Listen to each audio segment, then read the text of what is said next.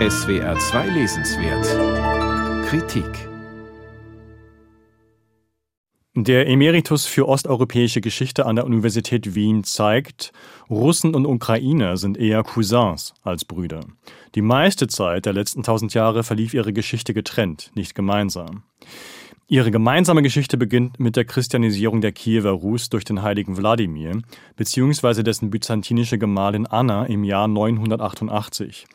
Der Sitz dieses Großfürstentums Kiew wandert später nach Moskau. Aber mit dem Mongolensturm im 13. Jahrhundert ist Schluss.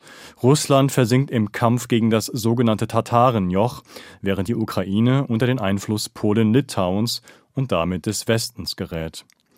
Zwar spalten sich Mitte des 17. Jahrhunderts die Kosaken östlich des Dnieper rund um Kiew ab und unterstellen sich der Herrschaft Moskaus, aber erst die Teilungen Polens und die Siege Katharinas der Großen über die Osmanen im letzten Viertel des 18. Jahrhunderts bringen die Masse der Ukraine samt der Krim unter russische Herrschaft. Ein kleinerer Teil wird österreichisch. Die russische Herrschaft über die Ukraine dauerte im Wesentlichen knappe 200 Jahre. Man muss sich das bewusst machen. Denn wie Kappeler schreibt, die Ukraine und ihre Bewohner waren ein weißer Fleck auf der kognitiven Landkarte der meisten Europäer. Und das sind sie im Grunde noch immer.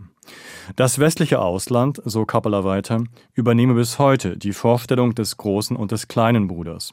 Weitgehend vergessen sei dagegen, dass die Ukraine in der frühen Neuzeit in Europa als eigenständiges Land wahrgenommen worden sei. Dass sie gleichwohl nicht zur eigenständigen Staatsnation wurde, bedeutet eben nicht, dass die Ukraine eine bloße Affiliation Russlands sei. Und Kappeler geht sogar noch weiter. Nicht nur die Ukrainer, auch die Russen seien eine verspätete Nation. Denn Russland als dauerhafter, eigenständiger Staat wurde ebenso wie die Ukraine erst 1991 gegründet.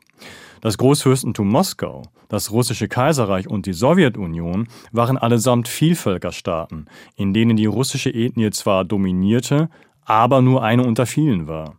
In diesem Kontext betont Kappeler den Unterschied zwischen den Begriffen russisch und russländisch. Russisch meint das konkrete Volk der Russinnen, russländisch dagegen die Einwohner der russländischen, im Deutschen oft fälschlich als russische übersetzten Föderation, die eben nicht alle Russen sind. Kappeler gelingt es, auf wenig Platz einen informativen Überblick zu liefern. Manchmal verliert er sich zu sehr in Details der Rezeptionsgeschichte. Dafür aber wiederholt er gelegentlich zentrale Fakten, was hier ein Vorteil ist, weil vieles in diesem Buch für die mitteleuropäische Leserin neu sein dürfte. Als eine Kolonie Russlands im klassischen Sinne sieht Kappeler die Ukraine nicht, wohl aber als innere Kolonie, vergleichbar mit Wales und Schottland gegenüber England. Ein wichtiger Aspekt in einer Zeit, in der alle Welt die koloniale Vergangenheit des Westens beklagt und darüber vergisst, dass das russische Reich und die Sowjetunion auch einen Imperialismus betrieben, nur eben in Zentralasien und Osteuropa. Natürlich fehlen nicht die dunkelsten Kapitel. Der Holodomor, also die durch Stalin herbeigeführte Hungerkatastrophe 1932-33, der einige Millionen UkrainerInnen zum Opfer fielen, und die Kollaboration vieler Ukrainer mit Nazi-Deutschland im Zweiten Weltkrieg. Geboren aus dem nie versiegten Wunsch nach Unabhängigkeit, vor allem aber aus dem Wunsch zum nackten Überleben.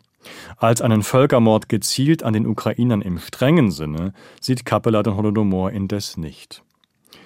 Kappelers Darstellung endet mit dem Vierteljahrhundert von der ukrainischen Unabhängigkeit 1991 bis zum Euromaidan 2014, als eine pro-westliche Volksbewegung den Putin-Favoriten Viktor Janukowitsch aus dem Amt jagte. Als Reaktion annektierte Putin die Krim.